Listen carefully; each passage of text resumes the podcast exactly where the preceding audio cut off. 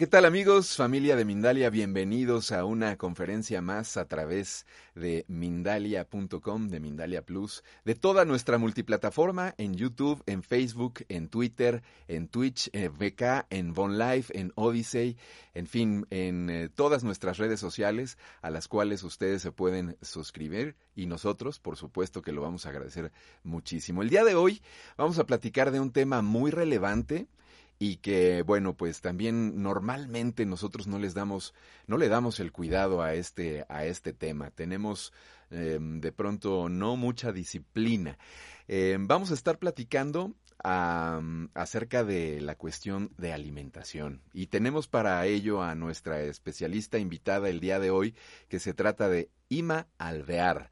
Transforma tu ser con alimentación consciente. Ella es experta en alimentación consciente y va a estar el día de hoy con nosotros. Ima, ¿cómo estás? Bienvenida. Muchísimas gracias. Muy bien, estoy muy bien, muy contenta de estar aquí. Y nada, eh, agradecer a todas las personas que nos están viendo y están compartiendo este momento con nosotros. Así que encantada de estar aquí. Gracias. Al contrario, nosotros estamos muy agradecidos de tenerte por aquí y un tema eh, muy interesante, muy importante. Estamos platicando un poquito antes de, empezar esta transmisión acerca de la alimentación y a esto que tú le llamas alimentación consciente. ¿Qué sería esto de alimentación consciente, Ima, por favor? Bueno, pues la alimentación consciente tiene que ver un poco con eh, saber cuáles son los alimentos que estamos tomando y ser conscientes de lo que nos producen, no solo a nivel nutricional, sino también a nivel energético. Porque no nos olvidemos que somos energía y que los alimentos también lo son. Entonces, hay una parte de la alimentación que yo practico que tiene que ver con ese valor energético del que estoy hablando, ¿no? De cómo los alimentos te pueden ayudar o perjudicar en cuanto a determinados órganos, ¿no? Cómo te puede ayudar a que tu, tu hígado esté mejor o a que tú, por ejemplo, no tengas tanta ansiedad, saber cuáles las verduras que en un momento determinado de tu vida te puede venir mejor. No, no es lo mismo que tú tengas 45 años, que 25, que estés embarazada, que seas un anciano o que, eh, que, estés en la menopausia. Entonces, todo eso lo que hace es que nos ayuda a llevar una alimentación que tenga que ver contigo, con la época, con la etapa que te encuentras, con cómo te encuentras, con cómo es tu condición y cómo es la vida que llevas porque también es diferente si tú haces muchísimo deporte a si tú llevas una alimentación o una, una, vida mucho más sedentaria. Esto es más o menos así a grandes rasgos de lo que sería este tipo de alimentación consciente, el poner un poco más de, nuestro, de nuestra visión, de nuestra claridad en, en, lo que nos llevamos todos los días a la boca, por lo menos entre tres y, y cinco veces al día, ¿no?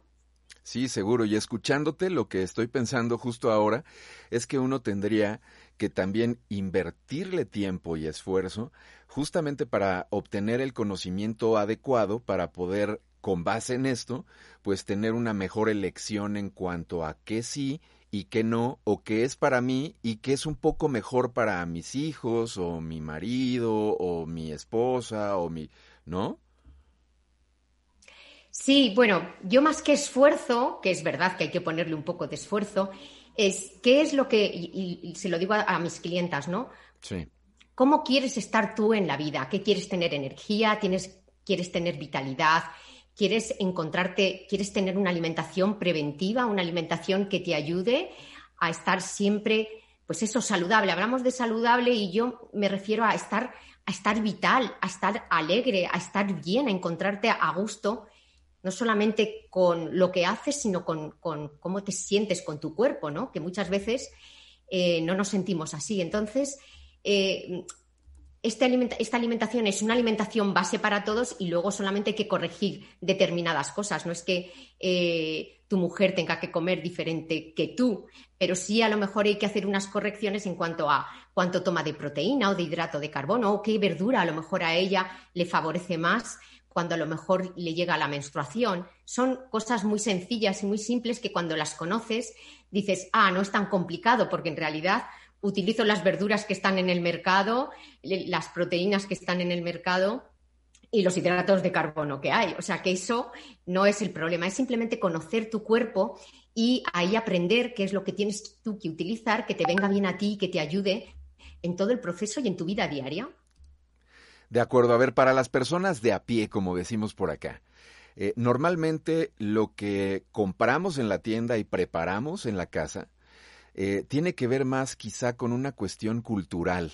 ¿no? Estamos acostumbrados, y lo hizo mi abuelita y lo hizo mi mamá, y por lo tanto yo lo repito, a preparar este tipo de alimentos. ¿Cómo puedo de entrada, este, Ima, evaluar si lo que estoy haciendo está bien? O, o si tengo que implementar nueva cultura, digamos, en torno a mi alimentación. Sí. Mira, los primeros consejos son Revisar si estás tomando muchísimo azúcar, ¿vale? El azúcar es uno de los alimentos que ahora mismo eh, casi todos, además ya los médicos, saben que no es nada saludable. El azúcar blanca, el azúcar esa refinada, incluso a veces el azúcar morena se dice que está como teñida, que no es verdaderamente un, un, buen azúcar. Entonces, revisar qué es lo que estás tomando de azúcar y tratar de sustituirla por otros productos que son más naturales. Y ahora mismo en el mercado hay multitud de siropes, azúcar de abedul, eh, panela, que son productos que te van a ayudar a, azucarar, a, dar dulce a lo que tú vayas a tomar, pero no te van a perjudicar tanto como el azúcar, el azúcar refinada. ¿Recomiendas el stevia, Ima? Perdón. Sí. ¿Recomiendas, perdón que te interrumpa, recomiendas, eh, eh, ahora se ha puesto como muy de moda el stevia o la stevia, ¿la recomiendas? Sí, Sí, sí, la stevia es un buen producto y además la pueden tomar los diabéticos. La stevia viene de una planta y es un, es un producto recomendable. Por supuesto que sí. Perfecto. Si quieres, si quieres continuar, porque yo entré a interrumpirte por, por hacer la mención de esto, que hoy por lo menos eh, está como muy en boga, ¿no? Entonces quería yo justo preguntarte acerca de esto. Pero adelante. Fíjate que la panela, que es un producto que en Latinoamérica hay muchísima cantidad, en Europa se conocía menos y es un producto que ahora está también en boga aquí en, Europa, ¿no? La panela. Sí. Pues yo también, otra de las cosas es, em, revisaría, por ejemplo, todas las harinas refinadas, todos los bizcochos, los bollos, eh, todo eso que nos compramos para nuestros desayunos, eh, que eh, tienen, además de muchísimo azúcar, muchísimas harinas que tampoco nos favorecen. Ahora mismo hay cantidad de formas de desayunar, por ejemplo, hacerse unos bol con avena, utilizar otro tipo de, desayunos o de meriendas que nos ayuden más, que nos aporten, que nos aporten grasas de calidad, que nos aporten eh, vitaminas, que nos aporten otros nutrientes que sean mucho mejores que estas harinas refinadas, que, al estar refinadas les han quitado todo, como si dijéramos todos los vitaminas y las minerales que nos, que nos pueden aportar unas harinas como por ejemplo la de espelta o una harina integral, una harina eh, como la de arroz, ¿de acuerdo? Que son mucho más saludables. Y ahora hay cantidad de información en Internet para poder hacer eh, cualquier bollo o cualquier, no sé cómo decís mm, en, México a, las tartas, torta me parece, ¿no? o sea, ahora mismo hay muchísima información para que se pueda ir cambiando este, este tipo de, comida y abandonar esas harinas y esos azúcares y esas, porque normalmente estas, este tipo de, de, comida lo que tiene es muchísima grasa trans, muchísima grasa que lo que, lo que hace es que nos engorda muchísimo y que no nos, y que no nos beneficia en absoluto. Hay que empezar a tomar grasas de buena calidad porque las grasas son necesarias para muchísimos eh, procesos que, realiza nuestro organismo, pero no, no, las grasas estas trans que tienen todos estos productos que encontramos muchas veces en, los supermercados y en las grandes superficies. Sí, fíjate que escuchándote también pienso en todos los mitos, entre comillas, ¿no? que hay en torno a, esto. Por ejemplo, el azúcar que comentabas hace un momento está en muchísimos, si no es que en todos los alimentos procesados que uno adquiere. em, y realmente pues se sabe que no solamente es malo, sino que incluso también eh, el azúcar genera adicción, ¿no, Ima? Que genera una gran adicción. Entonces, después también el tratar de evitarlos o el, o el salirse uno de este tipo de costumbre, pues nos va a costar mucho trabajo. En cuanto a las grasas, que también, pues ahora que te tenemos y te vamos a sacar jugo y aprovechar, Ima, eh, eh, que estás hablando de las grasas, también ese ha sido como otro mito, porque hay mucha gente que, que trata de quitar absolutamente todas las grasas de, de su dieta y hay grasas que son buenas, ¿no? ¿Cómo, cómo podemos identificar o, o, platícanos, digamos, de manera muy sencilla, cuáles son las grasas a donde no tenemos problema en consumirlas? ¿Cómo las identificamos? Pues mira, el otro día estuve hablando de los aceites, por ejemplo, que es una cosa que utilizamos en nuestra cocina diaria y, claro, hay muchísimos aceites que ahora, por ejemplo, se han puesto de moda, como era el aceite de coco, que se utiliza muchísimo para cocinar, y el aceite de coco tiene muchísima grasa que es, que es saturada, que luego con la temperatura se puede convertir en, una grasa que no es nada saludable. Entonces empecemos a utilizar otros aceites como el aceite de girasol o el aceite de oliva, que son grasas que tienen grasas poliinsaturadas y que nos van a ayudar y que van a ser beneficiosas para nosotras, que tienen vitaminas, minerales, que tienen, que, tienen sobre todo vitaminas y que nos van a ayudar. Pero, por ejemplo, el aceite de coco, que es verdad que está muy de moda, tiene grasas que son saturadas y no son grasas nada, eh, nada beneficiosas. Luego, ¿qué más? Bueno, pues lo que os estoy diciendo, en toda lo que es la bollería, esta que compramos, que viene eh, en celofán y en papeles y recubierta, que encontramos en las grandes superficies y que cuando miramos y encontramos palabras que no entendemos, palabras que dices, pero ¿esto qué es? Pues normalmente son aditivos que han, que han, que han eh, metido en el, en el conservantes, que han metido en los productos pues para que dure mucho más tiempo. Y entre ellos están las grasas, las grasas que utilizan mantecas de cerdo, mantecas, ¿sabes? Cosas que, que, ni, sospechamos y que no son nada eh, recomendables tomar. ¿Cuál es el problema? Pues que muchas veces lo que nos sucede es que eh, por nuestros hábitos de comida, por las creencias, por cómo hemos vivido en nuestra casa y lo que hemos visto, estamos como enganchados, como tú dices, estamos enganchados no solo porque el azúcar enganche, sino porque hay creencias de que esto es lo bueno, de que eh, si no como así, no sé qué comer, de cómo me puedo informar, estamos bastante perdidos. Entonces lo que hacemos es continuar estas creencias, continuar esto que hemos aprendido en casa porque no sabemos cómo hacerlo de otra manera y no equivocarnos y no meter la pata y no em, empezar en un... En, comer cosas que no sabemos ni, ni, lo que son, ¿no? Que es lo que me, me pasó a mí cuando empecé a, cambiar mi alimentación y desconocía, la verdad es que comía bastante, pero bastante mal, ¿vale? Entonces fue un aprendizaje el llegar hasta, hasta esta alimentación consciente de muchos años. Y sé que hay ese miedo a, vale, si no como esto, entonces, ¿qué es, qué es lo que como? Si no puedo comer esa bollería, si no puedo comer este chocolate, ¿qué es lo que como? Bueno, empecemos a buscar productos que lo que tengan es otro tipo de azúcares, que, que la lista de ingredientes no sea que haya eh, cuatro, diez, a veces quince eh, productos que ni sabemos lo que son ni entendemos, porque ahora mismo los azúcares, por ejemplo, eh, vienen con con muchos nombres diferentes, ¿no? Sorbitol, fructosa, eh, azúcar morena. Y entonces al final nos creemos que tiene un poquito de azúcar, pero resulta que tienen muchísima más cantidad porque esos azúcares nos los han dividido.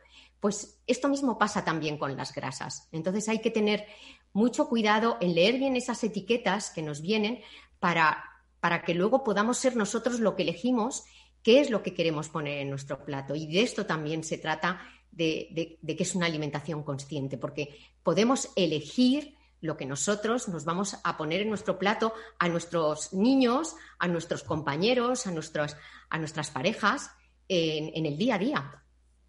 Así es, Ima. Y con relación, por ejemplo, a los alimentos naturales, a las frutas, a las verduras, eh, no sé, a los granos, a las semillas, en torno a, a esta alimentación natural, También eh, hay algunos mitos de los que pudieras hablar. Probablemente, mira, yo he escuchado, por ejemplo, que evidentemente comer cuestiones naturales siempre es mucho mejor, ¿no? Sin embargo, hay gente que de pronto dice que comer eh, plátano diario no está bien porque y te lo argumentan, ¿no? Entonces, tú que eres una experta en estas cuestiones, nos podrías hablar acerca de eh, algunos mitos en torno a esta alimentación natural, por ejemplo, igual también con las semillas, las nueces, las almendras, las castañas. Esto está bien comerlo, eh, depende de, del organismo de cada persona. platícanos. Sí, verás, mira, lo que hay que hacer todos los días es comer una porción de, de hidratos de carbono, que serían como granos, sobre todo integrales, y ahora hay muchísima variedad en el mercado. Tenemos el arroz, arroz integral, el arroz largo, el arroz basmati, tenemos quinoa, eh, tenemos mijo, que es otro cereal súper rico. O sea, hay una variedad y entonces hay el, hidrato de carbono que lo que es, lo que nos va a servir es para darnos glucosa de buena calidad, para darnos energía. Luego está la proteína, que indudablemente es muy importante, pero a veces veo que la gente toma muchísima proteína y las cantidades, por ejemplo, que la OMS recomienda es un gramo de proteína por peso de la persona. Es decir, si yo peso 60, 60 kilos, mi ración de proteína diaria tiene que ser de 60 gramos. Y a veces nos pasamos con la proteína y eso tampoco, tampoco es bueno. Y por supuesto, el complemento ideal son el aporte que nos dan todas las verduras que tenemos en el mercado e intentar utilizar sobre todo verduras de temporada. Es decir, ¿qué es lo que me da lo que me rodea? Es decir, en España, ¿qué es lo que hay en esta temporada? En México será diferente lo que haya de temporada de verdura y de eso es de lo que yo voy a comer. ¿Por qué? Porque cuando hablamos de verdura de temporada, lo que me está diciendo es que en esa región nace un tipo de producto que me va a aportar a mí los nutrientes necesarios con respecto a las condiciones ambientales que hay. Y es lo que me va a servir. Si yo, por ejemplo, en España empiezo a tomar muchísima piña, eh, España no es un país tropical y los nutrientes que tiene la piña sirven para países tropicales. Entonces, tenemos que adecuar el, el alimento a lo que tenemos a nuestro alrededor, porque así, primero, nos ayudamos porque nos va a aportar lo que nosotros estamos necesitando y no solamente eso, sino son miles y miles de años de nuestros antepasados comiendo de ese alimento y nuestro cuerpo de alguna manera reconoce esa información que le estamos dando. Y segundo, estamos favoreciendo el medio ambiente, porque no estamos consumiendo siempre productos que vienen de fuera. Es decir, está muy bien comer la piña, está muy bien comer, comer mango, pero que no sea algo, por ejemplo, que sea constante y diario en nuestra alimentación, sino que nos tenemos que proveer de los alimentos que haya en ese momento. Ahora mismo vamos al supermercado y en España, por ejemplo, que la uva es de septiembre, y septiembre, octubre, noviembre nos encontramos uvas, resulta que nos, las encontramos también en mayo. Y en mayo no es época de uvas, es época de empezar con los frutos rojos, con las fresas, porque tiene su sentido. Es un alimento que viene bien al corazón y en la medicina china, por ejemplo, el corazón comienza a, a tener una relación o tiene una relación con el verano y con el calor.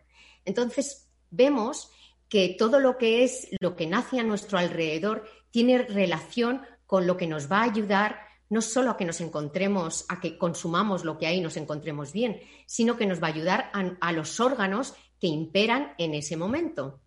Así que estamos como matando muchísimos pájaros de un, de un tiro. Entonces, como hemos dicho, cereales integrales, proteína, verduras y la fruta. La fruta también es muy importante, pero hay que hay que ver cómo la tomamos. Primero, no hay que consumirla después de las comidas, sino principalmente entre horas. Nos vamos a tomar lo que queramos, de, podemos ahí eh, hacernos una macedonia o tomarla cruda o tomarla en compota, como, como a nosotros nos, siente mejor. Hay personas que les sienta mejor cocinada la fruta y hay personas que les sienta mejor eh, la fruta cruda. Ahí tenemos que observarnos. Pero la fruta es mejor comerla, ya os digo, entre horas. Y cuanto más eh, temprano, muchísimo mejor. Yo les digo a mis clientas que la fruta procuren no tomarla de noche, porque la fructosa, eh, pues hablando de, engordar, ¿no? Pues les engorda un poquito más esos azúcares. Y también yo prefiero que lo crudo, si toman alguna ensalada, lo tomen también a la hora de la comida en vez de por la noche, porque nuestro metabolismo baja, nuestra fuerza digestiva baja y es mejor tomar algo que esté cocinado, algo que sea sencillo, que nos ayude, que nos que favorezca el que cuando nos vayamos a dormir nuestras digestiones no sean pesadas, no, no nos repitan, no tengamos gases sino que nos ayuden a ese proceso tan importante como es irnos a dormir y descansar lo suficientemente bien para luego al día siguiente empezar un día con, lleno de actividad. Muy bien, bueno, pues eh, un par de cosas. Primero, recordarles a nuestros amigos y amigas que nos están viendo, escuchando, que pueden realizar sus preguntas en el chat. Aprovechen a Ima que está aquí con nosotros. Si tienen alguna duda, algún comentario, lo pueden hacer llegar escribiendo pregunta en mayúsculas, después el país de donde nos están viendo y después ya realizando su pregunta. Fíjate que eh, escuchando también ahorita el comentario que hacías en torno a aprovechar la verdura, la fruta de temporada y también de la región, este, otra, otra gran ventaja es que es lo más económico. O sea, parte de todo lo que mencionaste tú, es lo que a nuestro bolsillo pues va a afectar este menos, ¿no? Y luego también escuchándote me gustaría eh, que ahondáramos un poquito más, que ahondaras en la cuestión de la cantidad de comidas. O sea, a ver, me explico mejor en cuántas comidas debemos hacer, porque también hay esta situación a donde eh, he escuchado que de pronto recomiendan hacer cinco comidas pero pequeñas o hay otros que dicen no no no está, está bien comer este bien servido pero nada más dos veces o cenar es mejor no cenar no irse a la cama digamos, después de ingerir algún alimento y menos pesado, sino algo muy, muy, muy ligero o de preferencia incluso sin tomar alimentos por la noche. ¿Tú qué piensas de esto, Ima? Cuéntanos. Pues mira, yo lo que te diría es que cada, para mí cada persona es un mundo diferente y extrapolar eh, consejos cuando no se conoce a la persona es un poco arriesgado. Pero sí que te puedo decir, yo por ejemplo, eh, tomo cuatro, cuatro, o sea, tres, tres como si dijéramos grandes, que es mi desayuno, mi, eh, mi almuerzo y luego mi cena. Y a veces me tomo un té con, a media tarde con un poquito de algunas almendras o unos frutos secos.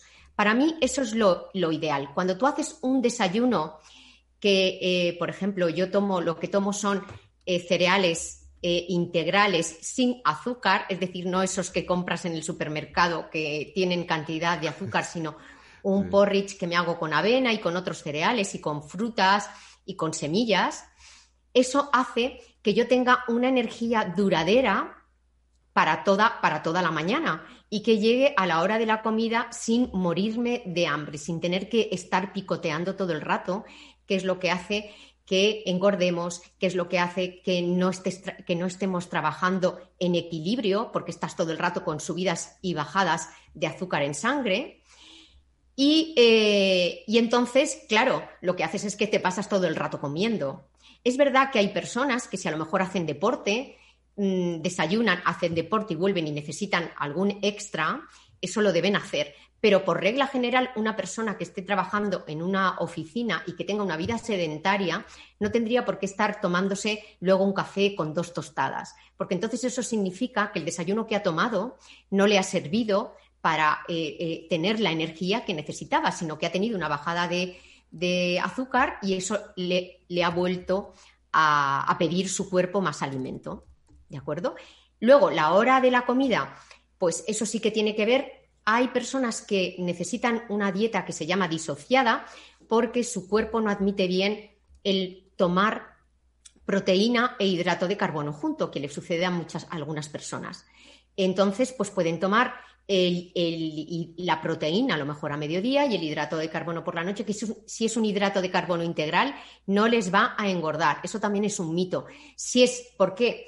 Eh, el, hidrato de carbono, cuando es integral, lo que hace es que esa glucosa se acumula en el hígado y tu hígado va soltando la energía y ese azúcares cuando lo necesita.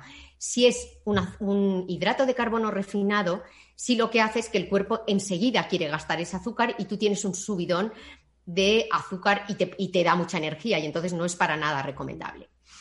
Pero si no, si no tienes este problema de que, tienes, de que puedes comer hidrato de carbono y proteína, yo diría que un poco de hidrato de carbono y proteína con verduras en la comida si quieres algo, un té a media tarde con un poquito de, eh, frutos secos o con una fruta solamente y luego ya por la noche, pues algo muy ligero, una crema de verduras, unas verduras a la plancha con, yo qué sé, con, si la gente toma algo de carne, pues algo, un, pescado a la plancha, un pescadito al horno, algo que nos sea fácil de digerir y que no nos vayamos a la cama eh, muy pesados. O sea que yo con cuatro y, esa, y, ya digo, esa merienda muy ligera eh, no, haría, no haría más. Hay personas que me hablan de lo que es el ayuno intermitente y yo lo he practicado, el ayuno intermitente. ¿Qué, es, ¿Qué significa ayuno intermitente?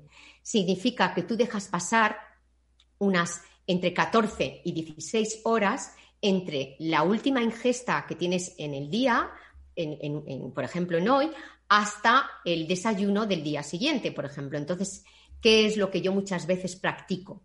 Es a lo mejor hacer una merienda cena a las 6 de la tarde y ya no desayunar hasta el día siguiente, eh, por ejemplo, a las 9 de la mañana. Entonces, ¿qué es lo que estoy consiguiendo con esto? Bueno, pues un descanso sobre todo en mi aparato digestivo, en todo lo que es, porque el, aparato digestivo al final no es solamente el estómago, es el estómago, es la vesícula biliar, es el hígado, es el intestino grueso y el intestino delgado. ¿Y eso qué es lo que hace? Bueno, pues lo que te ayuda es a que te, encuentras, te encuentres muchísimo más, con más energía, con más vitalidad, que te encuentres más ligero. Eh, no se trata de que tú no comas la, la cantidad de calorías que tienes que comer.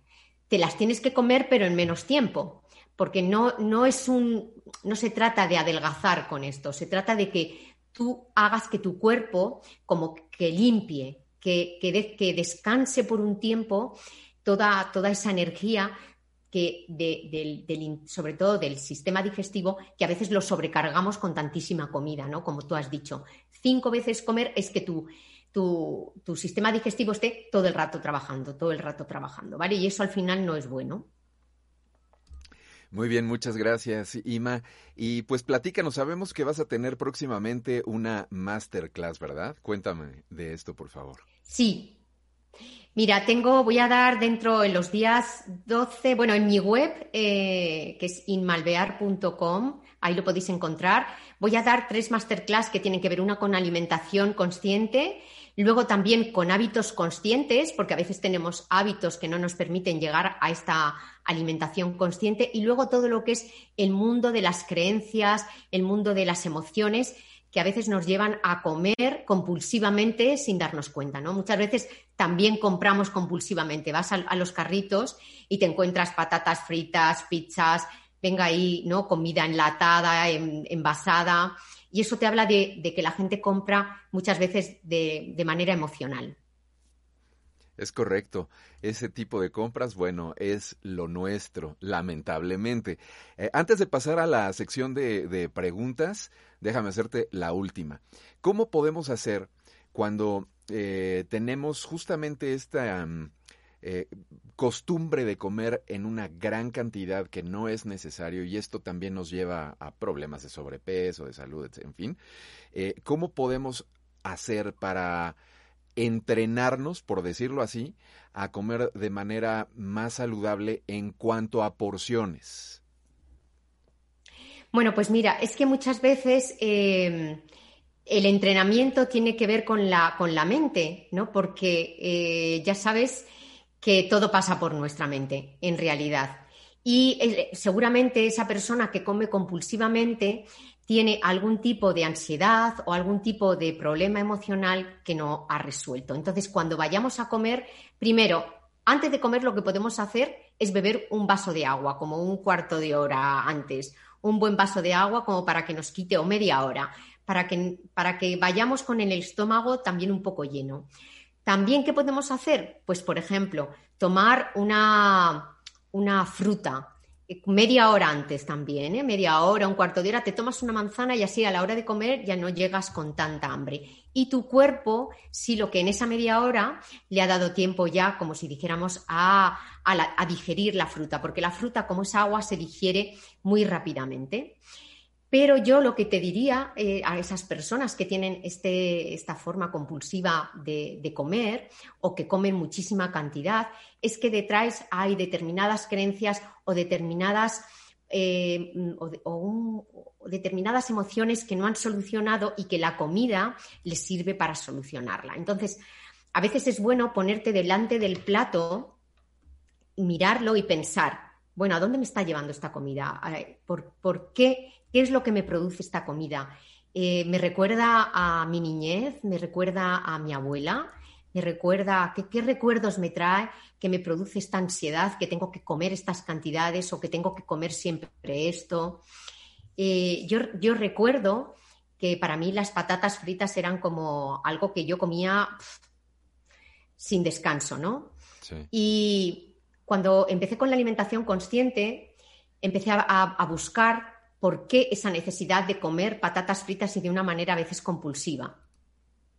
Y me llevó a mi niñez, me llevó a mi niñez a momentos de felicidad, cuando mi madre, cuando llegábamos del colegio y mi madre siempre estaba con un cuenquito pequeño de patatas fritas y mientras eh, nosotras comíamos, pues ella esperaba a que llegase mi, padre del trabajo que comía en casa y era como su aperitivo. Entonces las patatas fritas eh, significaban para mí ese momento de felicidad que, me, traía recuerdos de, mi niñez, ¿no? Entonces, cuando yo solucioné eso, cuando yo llegué a, eso, entonces pude ya darle conciencia a eso que yo estaba comiendo y ahí em, eh, las patatas dejaron de tener ese significado y cuando las comía ya sabía por qué las comía. Entonces muchas veces acudimos a la comida, a muchísimos productos porque hay algo emocional que nos lleva a nuestra niñez a, sentirnos felices, a sentirnos bien, y esa es nuestra manera de solucionarlo. Sí, ah, es correcto, Ima. Eh, te estoy escuchando y estoy, me siento culpable de lo mismo, porque yo también soy muy, muy, muy fan de las, de las patatas fritas. Pero sí, hay que, hay que, hay que limitarnos en muchos sentidos también, porque bueno, hay, hay muchas costumbres que no nos dejan nada bueno. Pues si gustas, pasamos con las preguntas de la gente del chat. Mira, tenemos por ejemplo por aquí a Roxana Delgado que nos escribe desde Oregon. Dice, ¿cómo mejorar la anemia y además también eh, la fatiga? ¿Cómo lo podemos combatir? Pues mira, para la anemia eh, lo que yo recomiendo son varias cosas. Primero, empezar a utilizar, y eso te va a ayudar también con la, con la fatiga, eh, mucha verdura verde. La verdura verde es muy buena para el hígado y es muy buena para porque tiene muchísimo hierro. Y te diré otro, otra alga, algunas algas que tienen, que tienen también hierro. Pero la verdura verde es excelente. Todo lo que sea ahora mismo la colcale, que está muy de moda, todo lo que es, por ejemplo, el brócoli, todo lo que es el eh, eh, acelgas, espinacas, aunque esos tienen menos, menos cantidad. De, hierro, ¿no? Pero la colcale tiene muchísimo, el brócoli también, entonces, todo muy poquito cocinado, porque a veces lo que hacemos es que eh, nos ponemos a, cocinar un poquito el brócoli y lo dejamos tanto tiempo en agua que al final el brócoli ha perdido absolutamente todas sus propiedades. Entonces, todo al dente, todo al dente. ¿De acuerdo? Que podamos aprovecharnos de todas las vitaminas y minerales que tiene y antioxidantes.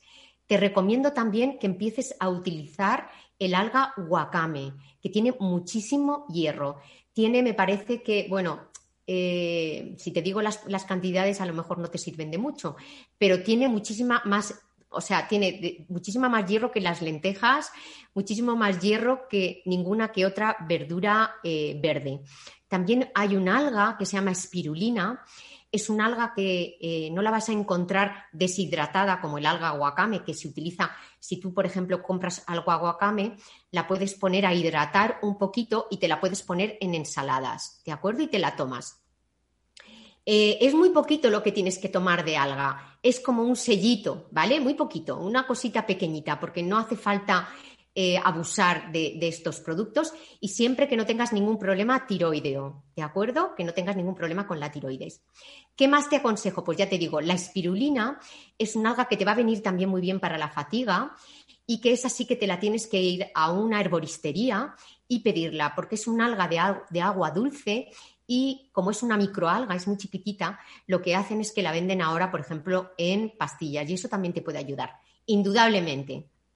Cereales integrales, el mijo, por ejemplo, que es un cereal que eh, es, a lo mejor no es muy conocido en, por, por, Latinoamérica, pero es, un cereal muy rico en hierro. También la quinoa es muy rico en, minerales, con lo cual también eh, te aconsejo que la tomes como siempre, las alubias, lo que son las lentejas, que también tienen una buena proporción de hierro. Así que con todos estos alimentos, yo creo que te puede, te puede ayudar en la anemia y te puede ayudar con esa fatiga que tú tienes. Muy bien, Ima, muchas gracias por esa respuesta. Neko Sama pregunta en torno al pescado. Así, yo, yo le agregaría, ¿qué pescados nos recomiendas? Pues mm, mira, yo lo que aconsejo es eh, que miremos, ¿sabes? Porque ahora mismo el pobre pescado, ¿no? Con todo lo que, con todo lo que, con toda la carga que sobre todo tiene de metales pesados, la pues a veces eh, no sabemos ni, ni, qué es lo que, ni qué es lo que comer, ¿no? Entonces yo, por ejemplo, a personas que son más débiles, les aconsejo que tomen pescados azules, porque tienen muchísimo más omega 6, porque eh, nos van a dar mayor cantidad de grasa de, la buena. Y si no, los pescados blancos eh, para personas normales están muy bien. O sea que ahí eh, dejo a la, como es, como si dijéramos, al, gusto del personal el pescado que toma, ¿no? porque hay tal variedad, pero sí lo que aconsejo es que tratemos de mirar eh, pescados que no sean, que no tengan muchísimos metales pesados, ¿no? Que tratemos de comprar pescados que pues ahora mismo casi todos los pescados los tenemos que congelar también por el anisakis, con lo cual pues estamos en un momento, la verdad es que bastante, como si dijéramos, no muy, no muy, me da rabia, ¿no? Porque el pescado en España, por ejemplo, es maravilloso, pero eh, con toda esta problemática que hay, no sabes muy bien cuál es el pescado al final que puedes, que puedes tomar. Entonces, no trata de buscarte un, pescado que a ti te siente bien, porque en realidad, entre, entre todos los metales pesados que hay y el anisakis, casi todo hay que congelarlo y muchísimas de las propiedades, para mí, desde mi punto de vista, el congelado eh, las, lo pierde, ¿no? Y estarías de acuerdo en que entonces también por lo mismo que comentas, probablemente no sería muy adecuada una ingesta cotidiana, diaria, sino hay algún... Sí, efectivamente. Yo lo que le digo también a las personas es que tomen eh, entre una o dos veces pescado a la semana porque con tantísimo, o sea, con toda la cantidad de metales pesados que tienes, el pescado que eh, es, es, ya un producto que se ha vuelto ya también problemático. Riesgoso, claro. en este sentido. Están los mares tan contaminados que a veces no sabes ni lo que, ni lo que comer. Así es. Te agradezco esta respuesta también, Ima. María Acevedo nos dice, ¿qué es bueno para bajar el colesterol? Gracias de antemano. Pues mira, todo lo que ha hablado de estas grasas trans, procurarlas no tomarlas, ni estas harinas refinadas, estas grasas, utilizar buenos aceites, utilizar eh, eh, todo lo que te digo, sobre todo los aceites de, girasol o aceite de, oliva eh, virgen, son buenos aceites para utilizar en la cocina y que nos van a ayudar a no incrementar nuestro colesterol, sobre todo el colesterol malo. Y luego lo mismo, es que cuando tú tomas unos cereales integrales de buena calidad o tú tomas unas alubias o unas eh, o una buena, por ejemplo, un poquito de, pollo o de pavo que no tenga mucha grasa, que no, por ejemplo, la carne roja, pues yo no te la aconsejaría porque eh, ya sabemos que la grasa, que la carne roja tiene muchísima grasa, y entonces eso a lo mejor no te, no te va a ayudar.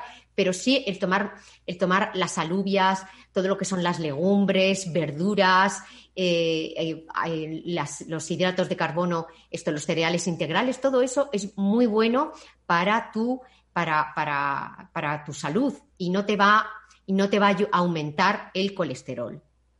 ¿De acuerdo? Y el arroz rojo, hay una. El arroz rojo, por ejemplo, es eh, muy bueno para, para bajar un poco el colesterol. O sea que si tienes oportunidad de comprar el arroz rojo, es una variedad de arroz que es larga y que es también muy ayuda a desintoxicar y te puede ayudar en este proceso de, de, bajada del colesterol.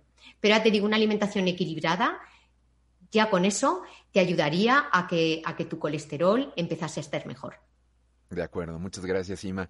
Mira, hay mucha gente que está preguntando en el chat que está hablando en torno al ayuno. Por ejemplo, eh, Pau Fane de Argentina, también de, de México. Eh, déjame ver dónde tengo por aquí la. Ah, Esmeralda Montiel también habla del el ayuno. En general, las preguntas y las dudas es en torno a de si es bueno o no y si se recomienda para, digamos, adultos y adultos mayores e incluso, por ejemplo, mencionan aquí que si es bueno hacer ayuno, por ejemplo, para una persona mayor de, de 14 horas, pues 14 horas de ayuno. ¿Tú lo recomendarías?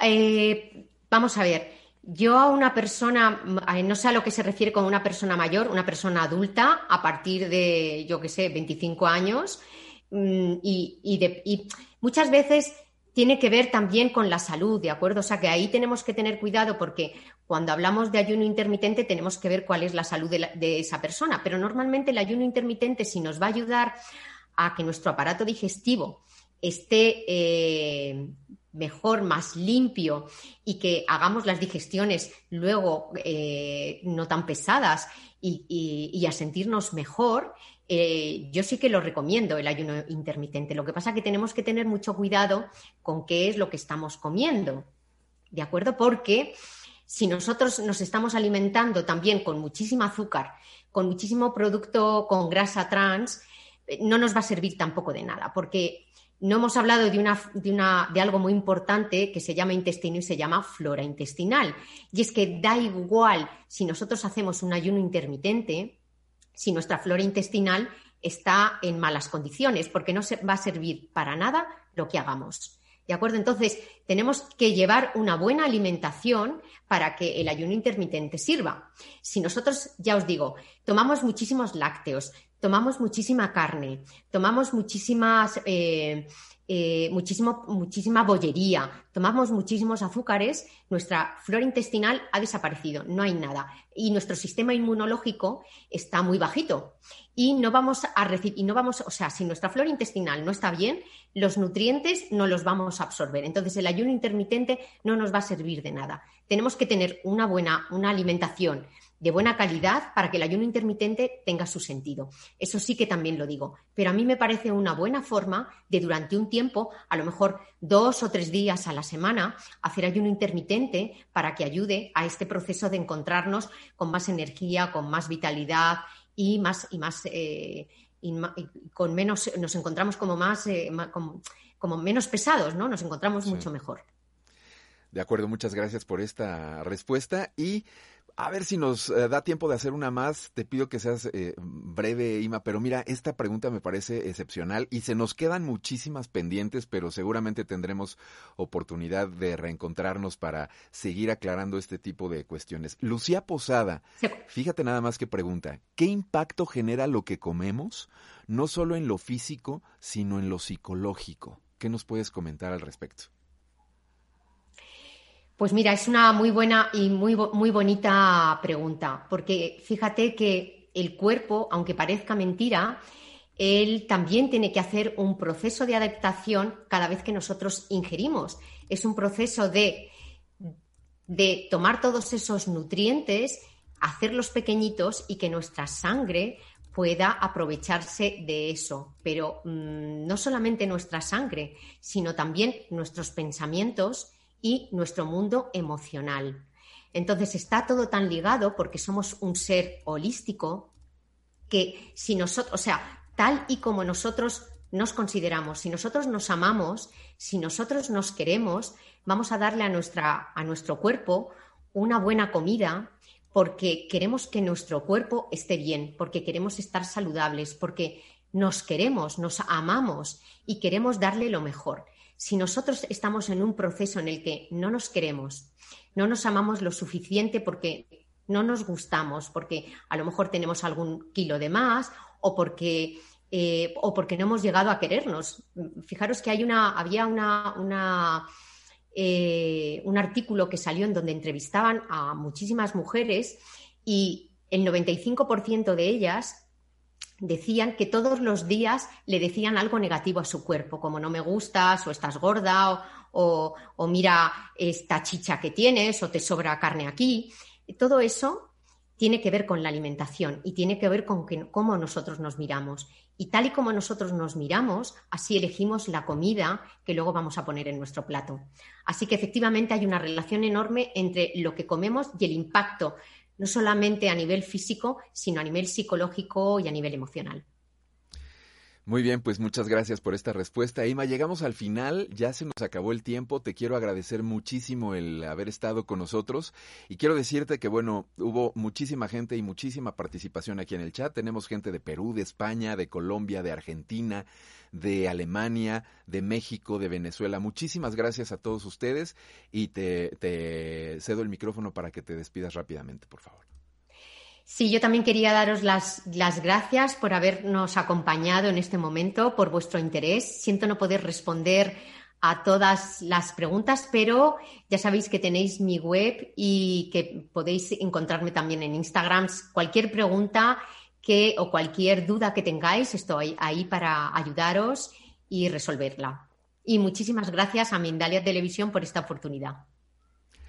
Muchas gracias a ti, Ima. Y bueno, pues solamente recordarles a nuestros amigos que pueden disfrutar de esta conferencia en diferido y que además también nos pueden apoyar para seguir llevando esta información absolutamente las personas de todo el mundo. ¿Cómo nos pueden ayudar? Dejándonos un me gusta, un comentario, suscribiéndose a nuestras redes o bien haciéndonos llegar un donativo al enlace de PayPal que tenemos en www.mindalia.com. No se vayan porque en breve regresamos con una conferencia más. Los espero.